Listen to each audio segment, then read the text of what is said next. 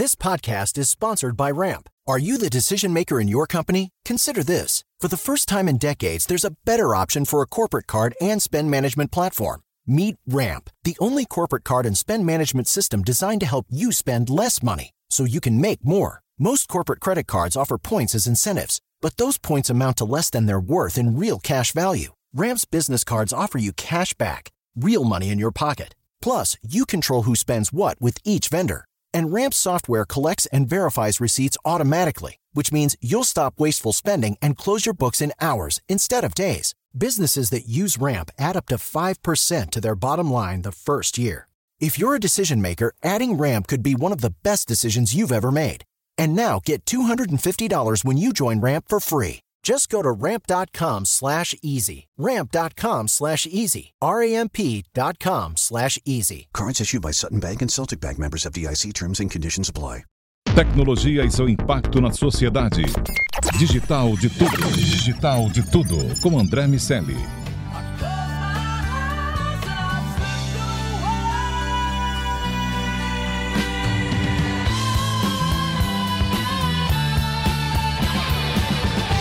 Salve, salve, habitantes da sociedade digital, sejam muito bem-vindos. Eu sou André Miceli e esse é o Digital de Tudo, seu podcast sobre tecnologia e negócios, só aqui na Jovem Pan.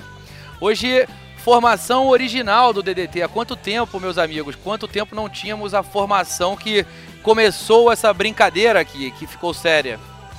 Pois é, não, me tiraram da geladeira agora. Tô muito feliz de estar aqui. A geladeira da Jovem Pan é muito confortável, né? Tem uma renda fixa rodando todo mês, mas assim, estava com saudade do público. O público escreveu várias cartas para mim e eu, o Lago, tô de volta aqui. É, e muito bom que você tenha recebido cartas, Sim. né, que, o que certamente prova que a sua história é verdadeira.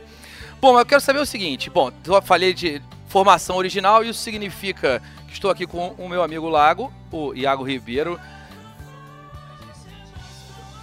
Tago, né? Assim, a gente vai viajando com o Lago pelo mundo e em cada lugar ele vai recebendo uma denominação nova. E com ele as suas startups e soluções. Daniel Salvador, com a tecnologia e os negócios daqui há 30 anos, tudo bem, meu amigo? Fala aí, meu amigo. E o meu amigo Fercil, com o seu entretenimento e cultura também nos negócios. E aí, rapaz? E aí, galera, saudade de vocês aqui, amigos. Pois que é. Eu, que eu só Pô. vejo nesse programa. É, a gente não se Quem encontra, dera, quem né? dera. Quero saber o seguinte, cara. O Lago, o que que a Campbell Soup Ah, e as planilhas têm em comum? eu imagino que um contador nos anos 90, com muita fome, meia-noite, no pregão, pode ter comido uma Campbell, talvez. Esquentou. Enfim, talvez isso. É, Acho, que Wall Street. Tinha pregão meia-noite? É, pois é. era, não era, o pregão não era meia-noite, mas em algum lugar do mundo era. Ah, entendi. E aí ele analisou Ué. sob a perspectiva do fuso horário, Ele talvez. tava olhando a Mas, bolsa da mas China. existe alguma outra interpretação porque eu falei? Não, lógico que não. Ah, tá, eu só bem. explicando pro. pro eu, eu confio na nossa audiência, entendeu? Tá certo. Olha aqui. Eu vou. Eu posso, posso dar a resposta pra pergunta que eu mesmo fiz e sei que todos sabem a resposta? É claro. Sim. Bom, o que tem em comum é que todos saíram do MIT. A minha cara é uma cara de surpresa. Pois é. O, o MIT é um lugar pelo qual nós nutrimos uma profunda admiração. Estávamos lá na semana passada para o MTech, a conferência de Emerging Technologies.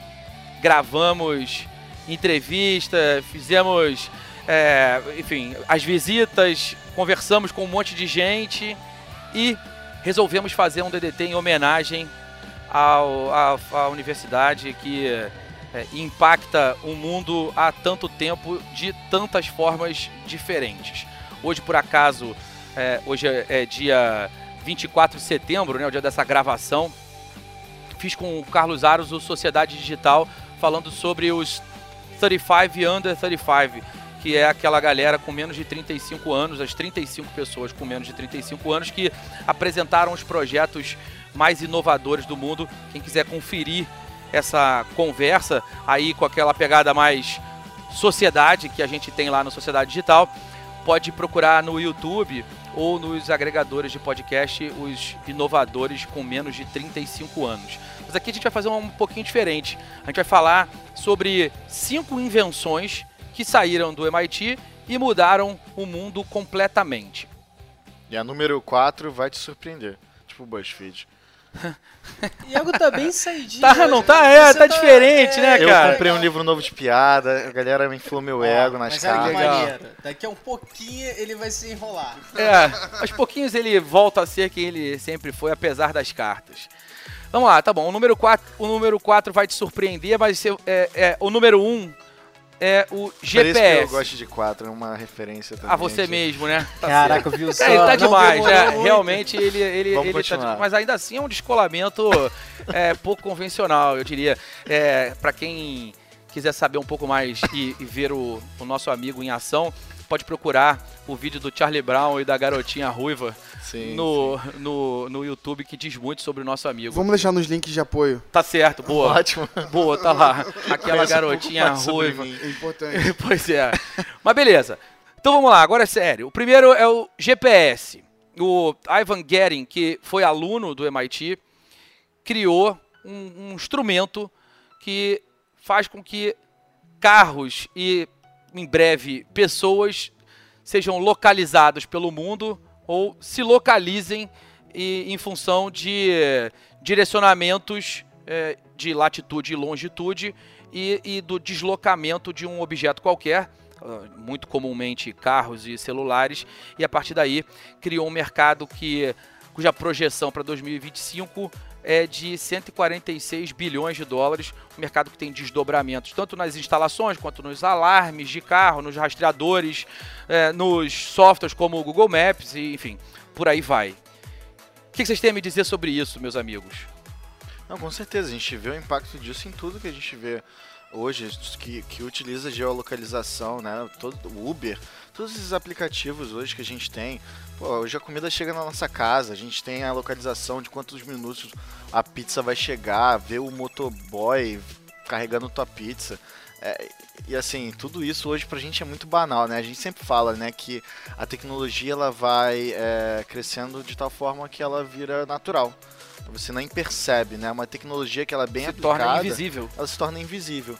O GPS é muito isso, né? Pra todo lado que a gente olha tem GPS e isso saiu do MIT, né? É verdade. E isso que quando, você, quando a gente está falando sobre esses 146 bilhões de dólares que o mercado GPS vai movimentar até 2025, esses números não estão contidos. Então, na prática, a- o impacto disso nos negócios é ainda muito, maior, porque outras empresas que acabaram ficando gigantescas usam o GPS não como forma de receita direta, Sim. mas como um viabilizador. E a Uber é, enfim, um grande exemplo disso. Os, os softwares de as soluções de entrega, os apps que estão mudando, as plataformas que vão mudando muito a nossa forma de consumir, como o, o impacto que né, a referida Uber trouxe no mercado de deslocamento, enfim, de É mobilidade engraçado urbana. que hoje em dia a gente associa, eu acho particularmente que a gente associa muito o GPS ao Waze. Por exemplo, o Google Analytics, o Google, Analytics, o Google Maps. Só que o GPS, cara, é só um geolocalizador ali que tinha um mapa pra você e, e ia te indicando. Enfim, no primeiro momento era só, só dizia onde você estava. Depois foi ligado a um mapa e, e aí foi- ficou muito popular nos carros americanos e tudo mais. É, só que aí veio o, o Waze, pegou uma variável ali que calculava a distância do ponto A, a para o ponto B, uma, quantidade de tempo, e começou a pegar a velocidade disso.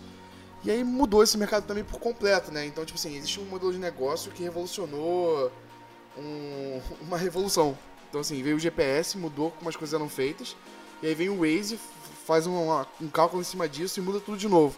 O- Enfim, inclusive o Google comprou o Waze por causa disso e hoje em dia o Google Maps usa essa tecnologia. É, enfim, daqui a 30 anos, né, que não é tão 30 anos assim, é, os carros autônomos só vão ser possíveis por causa do GPS e por causa da precisão que eles ganham dia após dia, né? É, e aí fazendo menção honrosa aí ao Costabile, Kelly Costabile, que a gente entrevistou na Universidade do Carlo, né? Luiz Carlos é italiano, aí é mais com o André. É, e ele falando sobre moda e tecnologia. E falando que eventualmente você vai ter um sapato de luxo que vai te dizer quando ele precisa ser trocado. Ou vai te, vai te falar que quando você tem um. Onde as pessoas consomem cada tipo de roupa, enfim. Sim. Acho que geolocalização, e acho que isso está muito claro para todo mundo nessa mesa, também é um uma, uma das frentes de criação do volume de dados que a gente tem hoje. Certeza. Então, das variáveis temperatura, uso, frequência, para onde a pessoa está olhando, e geolocalização é uma dessas combinações que vai gerar o nosso futuro aí distópico que a gente tanto imagina. Não, e a gente é, olhar, a gente pode olhar isso no mercado dos drones, por exemplo. Tem, tem impacto em todas as esferas e possibilidade de gerar novos negócios em praticamente tudo. Quando você fala dos carros autônomos, a gente está falando de um modelo de negócio que vai impactar as montadoras. Então, isso aliado às mudanças na sociedade que fazem com que, por exemplo, um carro seja menos importante para os jovens do que ele costumava ser até então, vai fazer com que as montadoras criem novos modelos de negócio para atender um público que quer coisas diferentes, mas que precisa de uma tecnologia que, se não estivesse disponível, inviabilizaria esse modelo de negócio. Já que a gente está falando de previsões daqui a 30 anos, uma coisa uma conversa que eu já tive acho, com todos vocês, e acho legal deixar registrado aqui para fim, vamos ver se vai colar em 30 anos. Eu acho que esse modelo de negócio dos carros autônomos, e essa, essa popularização disso, gera, abre um, um- mundo de possibilidades para o que se faz dentro desse carro, que você não dirige. Então ele pode ser uma sala de cinema 360, ele pode ser uma sala de aula, ele pode ser um curso, ele pode ser uma sala de conferência mesmo, para você fazer uma reunião enquanto está se deslocando.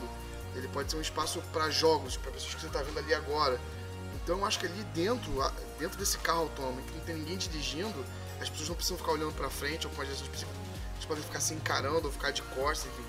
Acho que ali abre um, um leque de possibilidades porque pode ser vendido naquele espaço, como ele pode ser usado. Eu acho que isso bate muito em entretenimento. Tem um projeto de um avião que você conseguia ver do lado de fora, ele é meio translúcido. Não tinha um, um esquema parecido desse?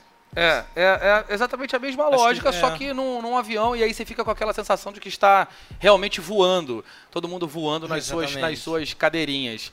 É, o GPS é uma parte dessa, dessa história toda. Pegando esse desdobramento do Daniel, e uma coisa que vocês falaram aqui também, enfim, eu acho importante ressaltar é todas essas tecnologias facilitam a nossa vida no nosso dia a dia e a gente só tem isso muito atrelado a gente por conta do celular, que é quase um membro fantasma realmente e possibilita, por exemplo, essa associação direta das pessoas é, a falar sobre GPS e lembrar sempre do Waze ou do Uber.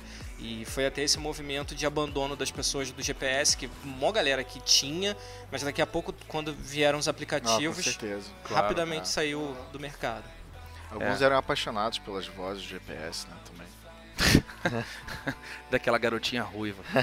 Bom, isso vai fazer sentido para quem vira o Exatamente. vídeo do, Confira do o Charlie link, Brown. confira o Bom, link. a só, só para a título de curiosidade, é, o, o Ivan Guerin foi presidente do IEEE, que é o Instituto de Engenharia Elétrica e Eletrônica, que é outro peso pesado do, do mercado de tecnologia. Sai muita coisa boa de lá, muito material acadêmico interessante. Então quem gosta do assunto, se procurar o IEEE.org vai, vai achar muito conteúdo legal. Bom, beleza. Falamos do GPS, a nossa segunda tecnologia que saiu do MIT e mudou o mundo foi o jogo de videogame, é, o Space War. Na verdade, é, enfim, os jogos eletrônicos né, de uma maneira mais ampla. O, o Space War, ah, que é, foi feito por um aluno, o, o Steve Russell, e eh, se a gente olhar o impacto disso no mundo dos negócios, é um mercado que até 2025 deve chegar a 200 bilhões de dólares. É engraçado a gente olhar os dois, só, só essas duas invenções com receita direta, a gente já tem quase 350 bilhões de invenções que, que, que saíram de lá. Engraçado que quando a gente estava fazendo essa seleção, né, para ver quem, quem, quais seriam as, as cinco finalistas, a gente não, não, sei lá, há uns 10 anos atrás, a gente não, não ia colocar de repente a criação Sem do dúvida. game, sabe? Até olhando pela perspectiva de negócio, sem dúvida. Putz. E hoje, caraca, hoje tá colossal a parada, sabe?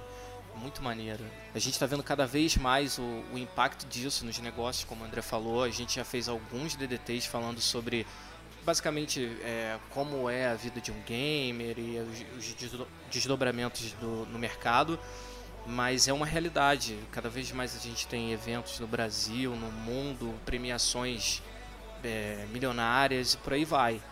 E isso começou, isso tudo começou com um testezinho do, do Russell no MIT para testar os limites do computador que eles tinham acabado de pegar, sacou? E os caras falaram, ah, vamos transformar essa, essa parada num joguinho aqui. O último E campeonato de. LoL paga mais do que o Wimbledon como pro, pro, pro campeão, pro vencedor. Então é curioso ver esse tipo de coisa acontecendo. Sempre deixando aí como registro, quando a gente toca nesse assunto, que nossa casa tão legal, Jovem Pan, é, há relativamente pouco tempo comprou parte da BBL, que é uma holding bastante relevante no segmento de, de, de games. Sim, não, e é, e é assim, num mercado que hoje é tão lucrativo, né? O próprio Russell, Ru- Russell infelizmente não. Steve, Steve Russell? É, Steve Russell, Russell, é. né, não lucrou nenhum centavo com o jogo dele, né? É, Mas. Faz parte, né? Sabe que o, quando saem essas listas de faculdades que produzem os maiores, o, o maior número de bilionários e faculdades da onde saem os donos dos unicórnios, raramente você vê uma galera do MIT. É curioso, inclusive o MIT tem mudado, tem trabalhado para mudar um pouco disso com a Sloan, com a esco- sua escola de negócios, e com o Martin é, Trust, o Center for Entrepreneurship, que é o centro de empreendedorismo que nos recebeu muito bem lá mais uma vez, eh, do qual o, o Bill Wallet faz parte e a, a, a professora Trisha nos, nos, nos recebeu dessa vez para conversar sobre empreendedorismo de pequenas e médias empresas e o- as diferenças, para falar sobre as diferenças do empreendedorismo no Brasil e nos Estados Unidos. E, e essa é uma galera que está trabalhando para fazer do MIT um lugar que consegue capitalizar melhor as suas invenções e os seus, e os seus empreendedores. Diga, Daniel, você vai falar. Eu ia falar assim, ela não merece um abraço, não. Ah, ela merece, é verdade. Eles estavam me fazendo sinais aqui, mas eu achei que era, sei lá, era tipo um ursinho, alguma coisa assim que eu não, eu não, Porque eu tava. não, ele fez uma cara achei de que o Vizinho ursinho, queria um abraço. Eu achei que ele tava um pouco mais, sei lá, mais é, carente hoje. E aí eu ia falar, calma, Fercil, vou te abraçar daqui a pouco. Mas um, um, Deus. um abraço para a Trish Cotter, professora que nos recebeu tão bem. Bacana do, do Steve Russell é que ele levou depois esse computador. Esse computador na época ele, ele valia. é, o preço dele era 121 mil dólares. Então, assim, já era o top de linha da época que ele desenvolveu, o Space War. É, ele levou esse jogo depois para Stanford. É, e esse jogo ele acabou inspirando um dos alunos de Stanford, que era o Nolan Bushnell, que, que virou o presidente, da, o fundador e presidente da Atari. Caramba, tipo, o MIT tá diretamente ligado, assim, daquele, daquela questão de você tá a seis pessoas de distância sempre, tipo, tá uma pessoa de distância, o, é o Steve Russell, e logo depois já o, o Nolan, é, fundador da Atari, né? E aí você fala de Stanford, que é um- uma Que os caras faculdade sabem monetizar. Exatamente, justamente o contrário. Tenho muitas ressalvas sobre a capacidade de inovação de Stanford, apesar de Sim. reconhecer a importância, claro, de vários gigantes que saíram de lá, mas é, olhar a capacidade intelectual de produção, na minha opinião, Stanford toma lavadas do MIT, mas sabe capitalizar isso muito bem. Aquela velha capa de revista de nós queríamos máquinas voadoras e vocês nos deram 140 caracteres. É, É numa crítica à produção de Stanford e ao mercado empreendedor que é muito é, especulativo da construção de unicórnios. A gente já falou Sim. um pouco sobre isso também. E é, como, como Stanford produz unicórnios e, e- através de um ecossistema onde muitas vezes o cara tira dinheiro do bolso direito para botar do esquerdo porque ele mesmo é sócio, é, é- é equity e tá envolvido no processo inteiro por- pelo simples fato de fazer parte desse ecossistema. É um pouco diferente do, do modelo eh, de pensamento do MIT. inclusive um belo artigo no seu LinkedIn, né? É verdade, que é, recomendo a leitura, podem, podem me procurar lá, que eu estou me recomendando. É, Não, eu que te o- a recomendei, fa- É né? verdade, Lago, obrigado, amigo. Ah, nada. É, nesse caso o Nolo teve um Atari, né? É, na- ou ele foi. Ah, é, é, o Nolan. Ah, sim, é verdade. O- ou o Russell foi. Desculpa. Ai, É. eu pensei nisso também, mas achei que era menos agressivo. É, eu fui no bem. otário. Em vez de no otário. Ok. Bom, a gente falou de duas, né? Eu vou, eu vou deixar, como o Lago falou, é, uma o quarto vai te surpreender. e vou falar é, do holograma de cartão de crédito. A gente ficou aqui, né, conversando sobre, cara, mas será que realmente o impacto dessa história, co- que- como é que foi? Não, teve É, um DDT só pra mesmo. concluir como seria esse DDT. É, exatamente. Na verdade, vocês não ouviram, mas rolou uma Copa do Mundo entre a gente. É, aí. exatamente. Nós nunca vamos liberar esse, esse episódio, É, tá não bom? tem, não vai né, sair verdade. Vai estar no especial soundtrack daqui a 30 anos. Vai ter que ter muito Porque dinheiro não estávamos envolvido. gravando nesse momento. Gravamos, mas enfim, gravamos, gravei. tá bom, tudo bem. É, mas, pra quem não, não pegou a referência, o nosso amigo Lago se refere à Copa do Mundo de Empreendedores, um dos nossos, o melhor de todos, Bill Gates e, e todo o seu legado. Bill, Mas- estamos esperando você até hoje pra receber o prêmio. hein? É Não, verdade. gente, olha só. Tem um novo documentário dele no Netflix de três episódios, inclusive. Fica com o código meu, Gates. qual é a boa aí pra vocês. É, e no final, se vocês perceberem assim, entre o fade dos créditos e a última cena do, do documentário, somos nós chegando na casa dele entregando o prêmio. A gente fez isso agora pra ele. Então, Falando em qual é a boa, um abraço para um habituê do DDT, nosso amigo Alan Fonseca, que tem essa como uma das suas formas principais de começar Qual é a qualquer boa? conversa. Comprou naquele livrinho de Quebrando o Gelo.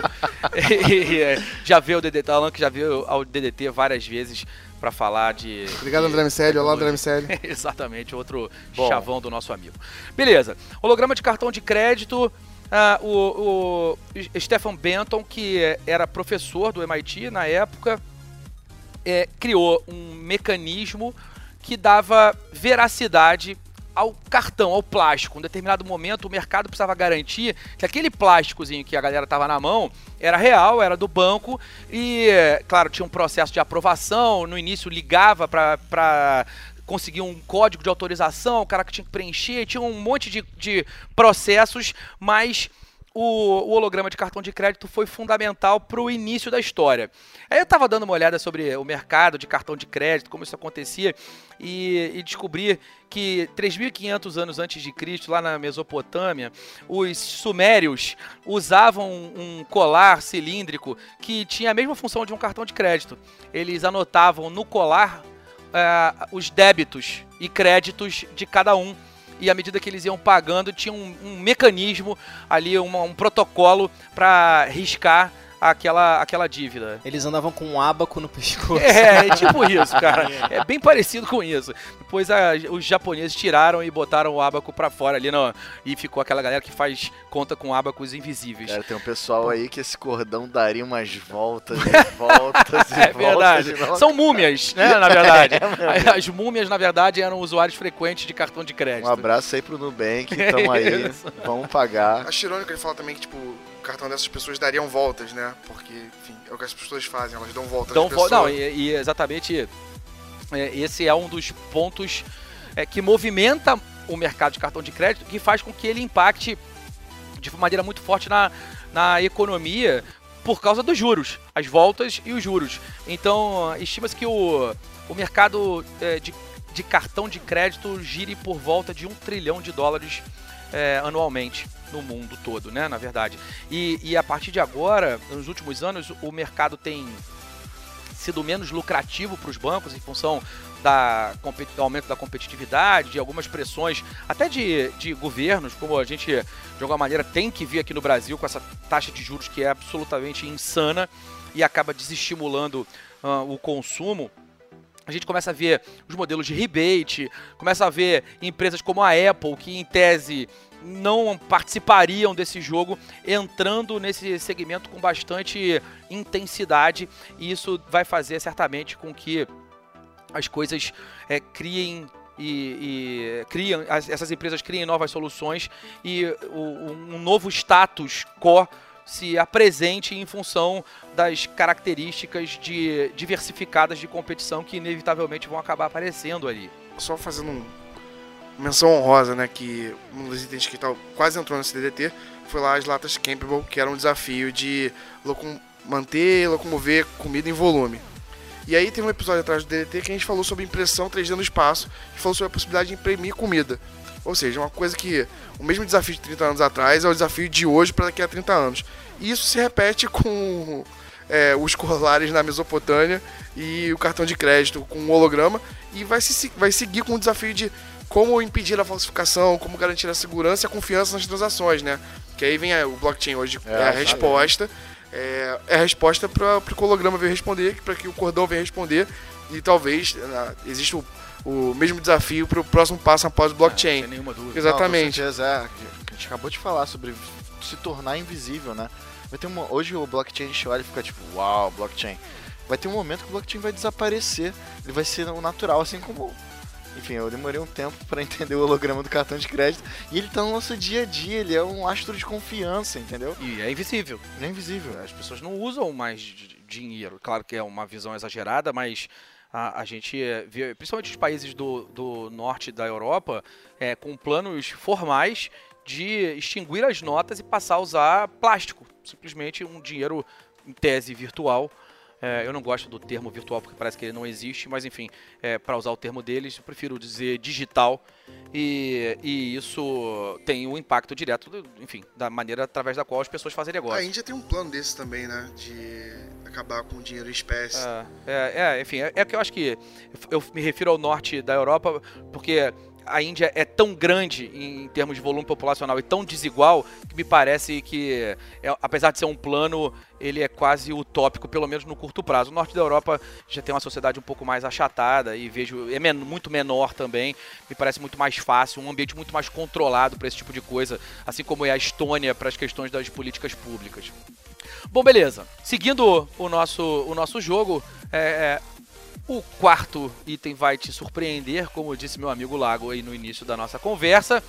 Mais uma tecnologia que nasceu no MIT é o WWW, o World Wide Web. Era professor do MIT na época também, que, que inventou um protocolo de distribuição de informações que são consumidas através de browsers e são armazenadas de maneira distribuídas, enfim, é, é, é o, o cerne daquilo que é a internet que representa 20% das economias maduras do mundo, 20% do PIB das economias maduras no mundo. E tem dados, né? O Facebook com 800 milhões de pessoas, 9 bilhões de é, devices eletrônicos conectados, e agora quando botar o 5G nesse, nesse jogo, esse número vai crescer em pelo menos três vezes, 200 bilhões de dólares anuais de e-commerce, enfim, um colosso que só é, só é possível de estar aqui hoje pelo menos no, no formato atual, porque um professor do MIT criou essa bagaça. E aí, o que vocês têm a me dizer sobre isso? Então quer dizer que a gente tinha que digitar www só por causa desse cara? Exatamente, só por causa do Tim Berners-Lee e, em última instância, por causa do MIT. E essa, sem dúvida nenhuma, é uma das maiores contribuições, né, tanto do MIT para o mundo, mas me arrisco a dizer, quanto de uma faculdade para o mundo internet que muda as nossas vidas, muda a sociedade, muda a forma de fazer negócios, enfim, muda tudo, ajuda a distribuir renda, cria um ambiente competitivo muito mais igualitário. E é engraçado que a gente veja é, esse tipo de iniciativa nascendo ah, de, um, de um país que, em tese, é, não preza por esse tipo de, de iniciativa, um, que é um país capitalista. E, e essa é mais uma das, das evidências de que a mobilidade social, enfim, e a competição pode acontecer, podem acontecer é, em, em, ambientes onde tem estudo em última instância sempre e investimento nessas em pesquisas e em novos negócios e eventualmente a gente vai ver um outlier, né, um cara absolutamente fora do, do padrão criando uma solução tecnológica que realmente bota o mundo de cabeça para baixo. É até, enfim, quase que não tenho o que falar sobre o www, né? Tá em tudo, ele possibilitou tudo. Realmente mudou a história, né? A, tudo que a gente tem hoje, né? De conhecimento, de acesso, de conexão. Cara, se não fosse o www, hoje a gente estaria aqui com cada um com uns 500 livros Barça aí, ó, debruçado na cadeira, estudando sobre o DDT. É, e para vocês que vendem no mercado de enciclopédias, vocês velhinhos de mais de 100 anos que ouvem o DDT, é, eu sei que vocês não gostam do Tim Berners-Lee porque ele tem, ele tem trazido problemas para o seu modelo de negócio. Não, imagina, o DDT seria. A gente estaria gravando aqui, a gente pegaria vários CDs e enviaria pras casas. É, pois é, é bem por aí. O cara, a galera ia ouvir só no rádio mesmo, na Jovem Pan, né? Legal. É, bom, a nossa última tecnologia é, foi criada por um aluno que foi. que é o Daniel Bricklin. Opa, Depois ele, ele foi aluno de Harvard, mas enfim, ninguém é perfeito, realmente. e, e foi aluno de graduação do MIT é, e, e criou um instrumento que mudou completamente a contabilidade e a administração. é uma invenção que muita gente hoje cotidianamente reclama de ter que trabalhar com ela. Mas não sabe como é que era a vida sem, ela. Exatamente. Com certeza. São as planilhas. Caraca. É, imagina a sua vida sem planilhas. É, é, é, essa, essa é uma daquelas coisas, né, uma daqueles aquelas frases famosas da tecnologia é que o computador foi inventado para resolver os problemas que não existiam antes dele ser inventado. É claro que isso é uma tremenda injustiça, é como o Daniel falou, imagina a sua vida sem planilhas, você refazendo todos os cálculos e, e todas as relações entre as informações que estão expostas numa planilha que estariam dentro de um documento que você ia ter que ficar refazendo. E foi exatamente daí que ele teve a ideia de criar o problema, né? enfim, de resolver o problema. É, ele viu o problema e enfim, daí parte pra solução daqui. Aí vem, aí vem a tecnologia.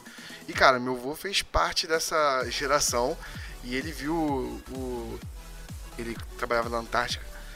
E ele, ele viu o cara chegando lá com o computador, ele começar a substituir ele, tadinho, com papel e caneta, anotando tudo numa tabelinha, por planilha, cara. E meu avô não confiava não, achava que essa parada não tinha futuro. Pois é. Ainda bem que ele se aposentou. um abraço pro meu avô. Não, e assim, é...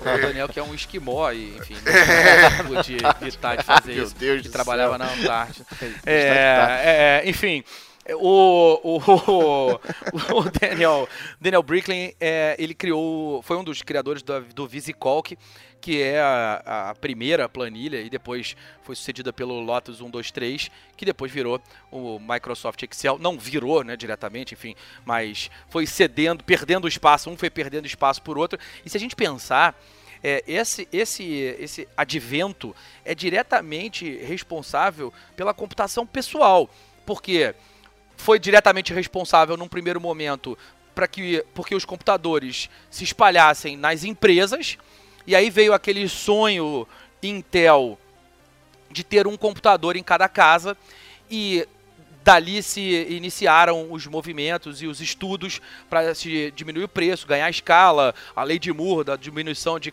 é, de- do- de- diminuição dos custos de capacidade de processamento por dólar. Então, a cada 18 meses, a capacidade de processamento por dólar ah, dobra, e, e isso vem acontecendo há mais ou menos 30 anos, e foi, foi parte de um grande movimento do qual as grandes empresas fizeram parte, e, é, e a Microsoft eh, também, que, que claramente fez vista grossa para os movimentos de pirataria do seu software, imaginando que quando as pessoas soubessem usar esses softwares em casa, naturalmente iriam querer usar esses softwares na- nas empresas e as empresas sim pagariam por eles. E foi exatamente aquilo que aconteceu. Eles a, a- dobradinha Intel Microsoft eh, com o Windows funcionou muito bem. O Excel e, em última instância, a planilha foi responsável pela computação pessoal e tudo que aconteceu a partir dali. É, esse, o Daniel, assim como alguns outros inventores da, das mudanças modernas, tem uma curiosidade, enfim, curiosa, que é atípica pra gente que tá aqui, cresceu nos anos 2000 aqui, tá, estudou lá no colégio o Graham Bell, é que ele tá vivo. é verdade. A invenção é de 73, sabe? Aquela coisa que parece assim, ai meu Deus, eu não Ah. aguento a vida com planilhas. Parece que essa coisa chata que sempre esteve aqui, que na verdade mudou e salvou a humanidade. ele tá vivo. Ele É, tem um TED, palestra, Ele é. tem um TED Talk de 2017, que é bem legal, eu recomendo. Vai ficar aqui junto com o vídeo do lago. É, no kit de suporte. É legal que agora que E- você falou lago, de novo fizeram referência nesse, nessa minutagem de novo ao vídeo, entendeu? Hum, Claro, todo Entendi, mundo entendeu claro, claro. perfeitamente. É como o Fercil falou, uma hora. É, É. Ozymandias, só, só todo, dá, dá-lhe a corda que ele se enforcará. é, Bom, foi. todo império tá fadado ao fim. Enfim, e aí o... o... Ele, no TED Talk dele, ele fala três citações do Steve Jobs que, cara, são assim, devastadoras. Ele fala que a, o Visual... Desculpa, qual é o nome? O Visual que foi diretamente responsável pela, por impulsionar a Macintosh e que se não fosse isso, ele estava falando isso numa entrevista, né? Que se ele tivesse levado para outra empresa, eles estariam entrevistando outra pessoa. Caraca, É tu muito, viu, é muito legal, tu né? viu o Steve Jobs falando né? isso, que aquele cara assim, cara, mudou a história da humanidade, botou o iPhone para correr. Falando assim, cara, essa foi a invenção que mudou a, a Apple, mudou a nossa empresa. Cara, acho que isso significa alguma coisa, né? E o Steve Jobs que não era conhecido exatamente pela sua humildade. Exatamente. Então isso saindo dele tem um efeito realmente muito grande. Ele É, é, significa II, né, muita o coisa no. Apple II, exatamente. Não, é assim, eu, eu particularmente, é, desde o, daquele livro clássico, Cultura da Interface, né, que fala sobre a- a- o impacto da, das planilhas na sociedade, na, com- na comunicação das pessoas, é, você vê que, por exemplo, é, o, o que falam, né, que quando começou o VisualCalc a, a operar, que uma pessoa levava um dia inteiro para fazer, levava segundos para ser feito. E aí você começa também a ter um, um movimento onde as pessoas elas, elas deixam de o contador, né? Ele deixa de ser especializado nos cálculos para ele ter uma, uma- um uso criativo dos cálculos. Então, você libera espaço na mente desse profissional para ele começar a pensar em novas coisas. Isso vai ampliando a- essa área do cálculo, da análise, é, de uma forma que não conseguiria sem esse, sem a- as planilhas. E você também tem um, um- todo um, um- se a gente for parar para pensar, você começa também a ter uma, uma questão de simulação de resultados, de, de cenários, que vai possibilitar hoje o que a gente está estudando de simulação, de mundos perfeitos, de simulação de, de, por exemplo, você vai projetar um produto e você simula uma, um gêmeo dele digital, que a gente falou, vocês falaram né, na Copa do Mundo dos, da- das tecnologias para petróleo, e, e você vai tendo também toda um- uma questão é, de preditividade também. Então, a partir das planilhas, você vai tendo todo um- um novo cenário de cálculo que é aberto graças a ela, por você conseguir alterar os valores e tudo mudar em questão de segundos. Então, assim, eu, eu, eu particularmente eu sou muito entusiasta e acho uma revolução para tudo que a gente vê hoje. Acho que sem as planilhas, é, acho difícil um mundo que elas não aconteceriam, não surgiriam. Acho muito difícil. Claro, claro. Mas, assim, Alguém faria. Alguém faria, mas sem isso, nada do que a gente tem hoje existiria. E só a título de curiosidade, quem, quem quiser saber mais sobre o livro que o, o Lago fez referência, a cultura da interface, é do Stephen Johnson, que é realmente é, um, um clássico sobre o impacto das, das interfaces, como Leitura o título obrigatória, do, com do livro certeza. sugere, na, na vida humana. E falando sobre clássicos e tudo mais, um DDT clássico nosso que a gente fala sobre as supermentes, que é essa junção do homem e máquina, resume muito bem o que o Iago acabou de falar. O que o Fercil tá, Supermente que ele está se referindo é o, o artigo do professor Thomas Malone, diretor do Centro de Inteligência Coletiva do MIT.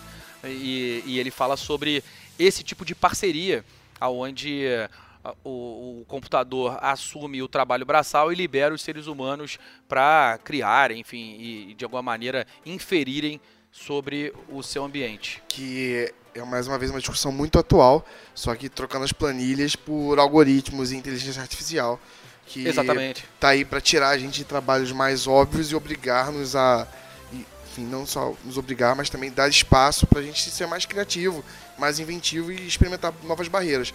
O o Excel permite a gente fazer simulações e projeções que não vão acontecer com muita facilidade, que a gente se dá o luxo de fazer porque é muito simples.